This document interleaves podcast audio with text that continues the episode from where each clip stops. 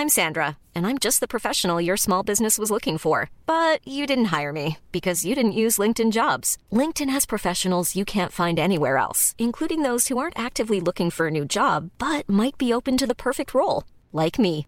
In a given month, over 70% of LinkedIn users don't visit other leading job sites. So if you're not looking on LinkedIn, you'll miss out on great candidates like Sandra. Start hiring professionals like a professional. Post your free job on linkedin.com/people today.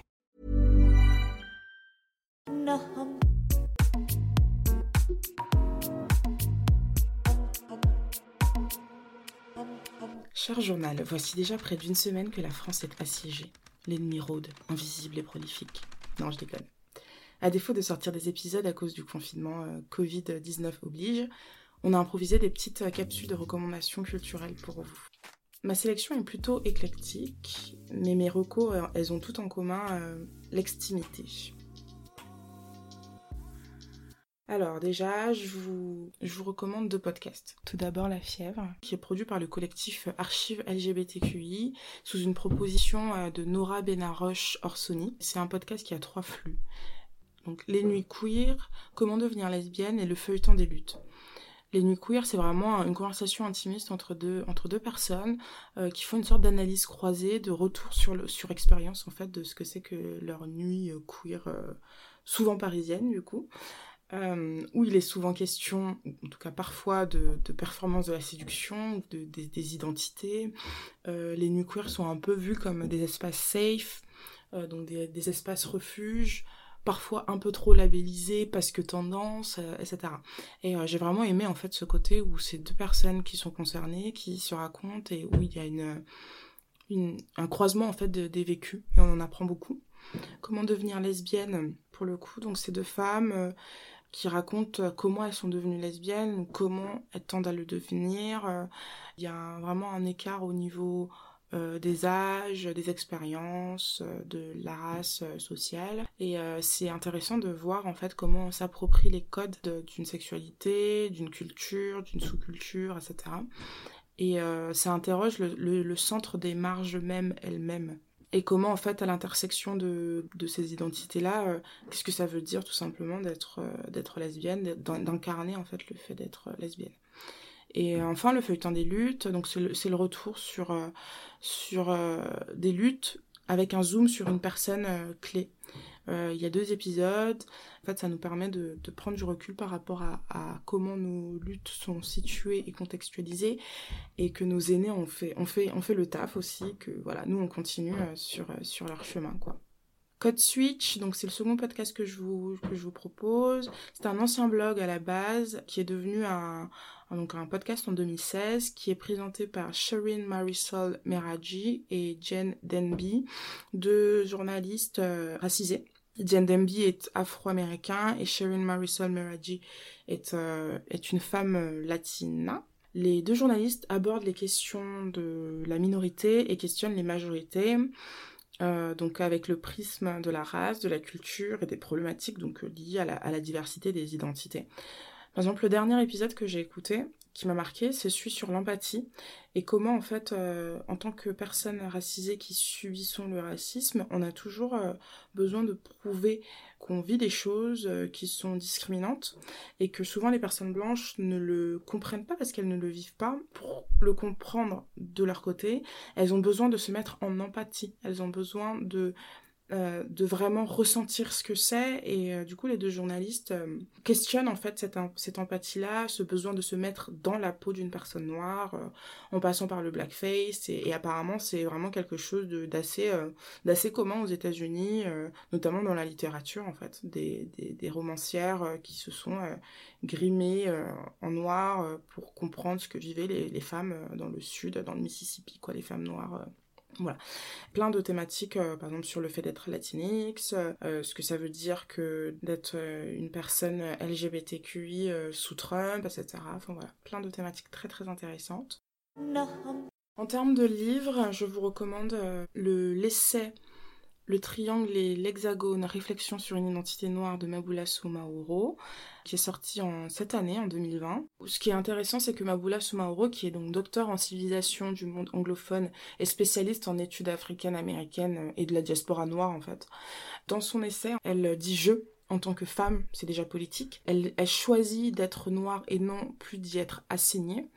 Elle dit je en tant que chercheuse, donc c'est subversif on peut pas faire plus subversif dans le monde de la recherche, car c'est déjoué en fait l'hypocrisie qui dans la recherche, qui se veut totalement distanciée de son sujet d'étude, totalement désincarnée. Et Mabula Sumaoro, en fait, a fait ce, cet aller-retour constant entre euh, son jeu qui s'inscrit dans une histoire personnelle de femmes noires euh, dont les, les parents sont ivoiriens, euh, mais elle qui est donc française, née, née en France, voilà, elle fait un retour constant entre son histoire avec un petit H et celui euh, inscrit dans, la grande histoire.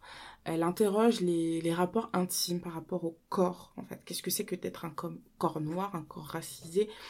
Euh, Qu'est-ce que c'est que le rapport à la langue dite maternelle quand ta mère ne parle pas la langue dans le pays qui t'a vu grandir?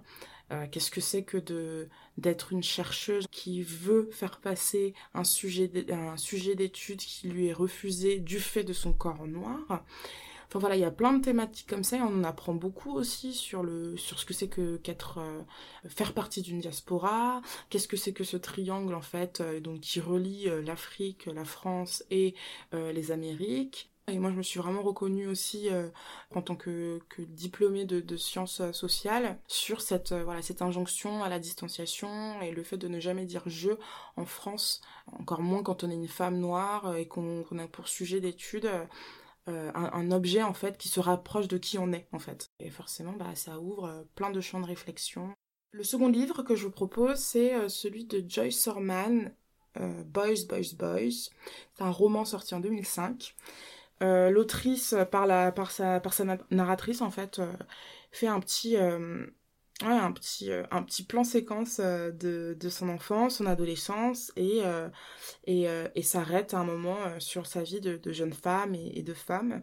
Et cette narratrice-là, en fait, elle est, elle est l'espionne du camp adverse, celui de l'ennemi, du patriarcat, des hommes. Et en fait, elle assume totalement cette traîtrise envers le, le camp des filles, des jeunes femmes et des femmes où, selon elle, la parole y est trop intime, trop émotionnelle, trop silenciée et silencieuse.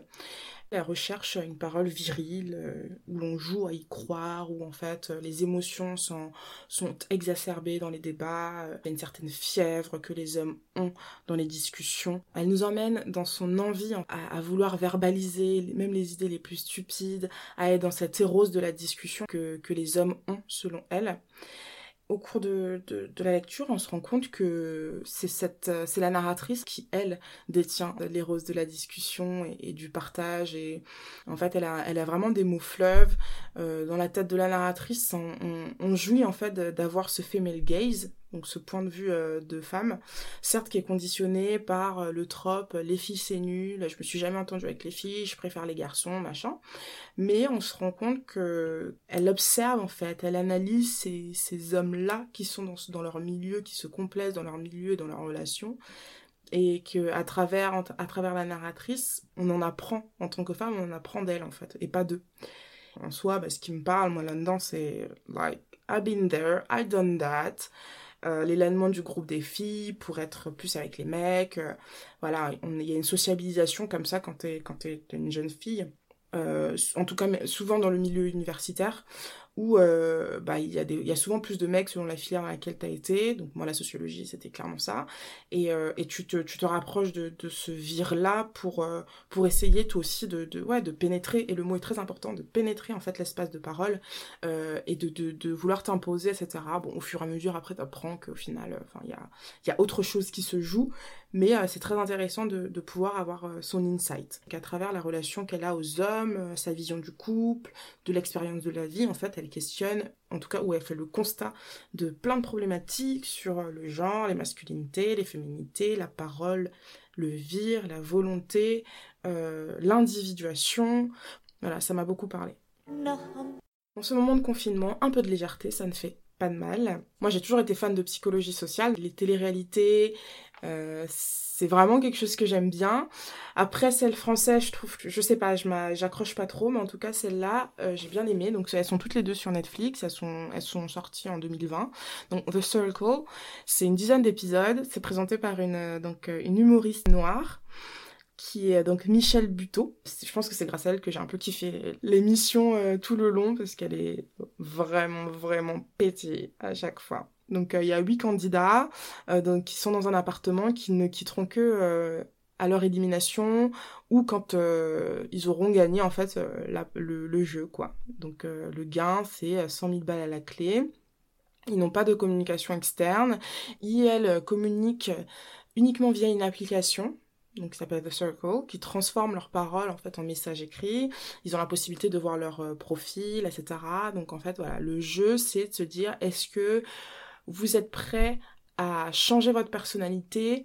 Est-ce que vous êtes prêt à jouer le jeu des réseaux sociaux, à être totalement fake euh, pour gagner 100 000 dollars? Et en fait la possibilité c'est c'est qu'il y a des personnes qui font qui sont des catfish en fait. Euh, voilà qui se créent des faux profils.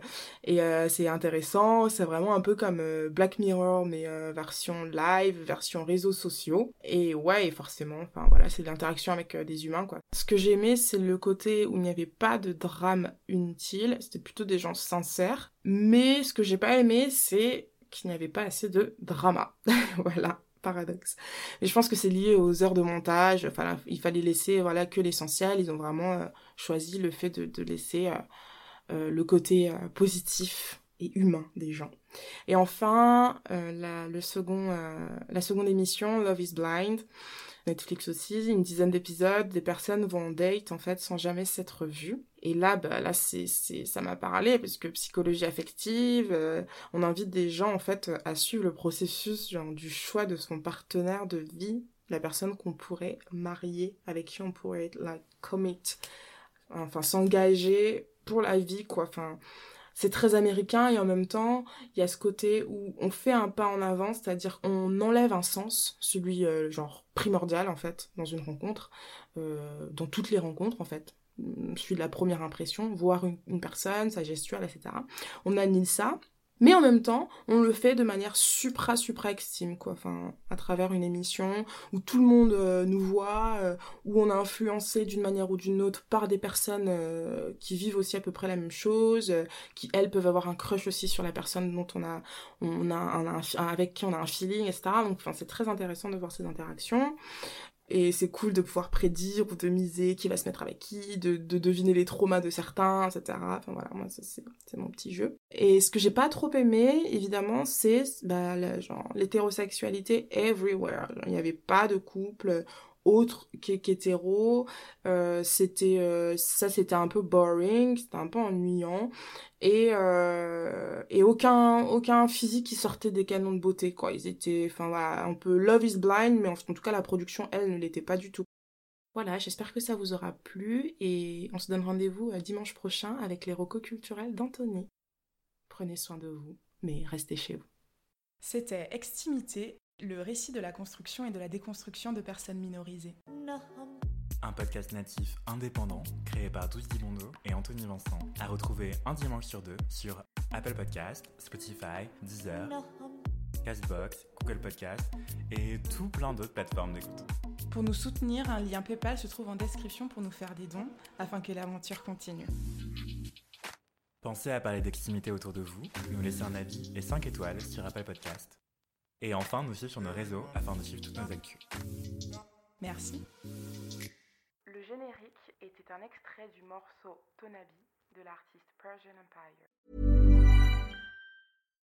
If you're looking for plump lips that last, you need to know about Juvederm lip fillers. With Juvederm Volbella XC and Juvederm Ultra XC, your lip look, whether it's subtle or bold, can last up to one full year with optimal treatment and no additional maintenance. Find a licensed specialist and see if it's right for you at Juvederm.com today. That's J U V E D E R M.com. Add fullness to lips in adults over 21 with Juvederm Volbella XC or Juvederm Ultra XC. Do not use if you have severe allergies or a history of severe allergic reactions, or if you're allergic to lidocaine or the proteins used in Juvederm. Tell your doctor if you have a history of scarring or taking medicines that decrease the body's immune response or that can prolong bleeding. Common side effects include injection site redness, swelling, pain, tenderness, firmness, lumps, bumps, bruising, discoloration, or itching. As with all fillers, there's a rare risk of unintentional injection into a blood vessel, which can cause vision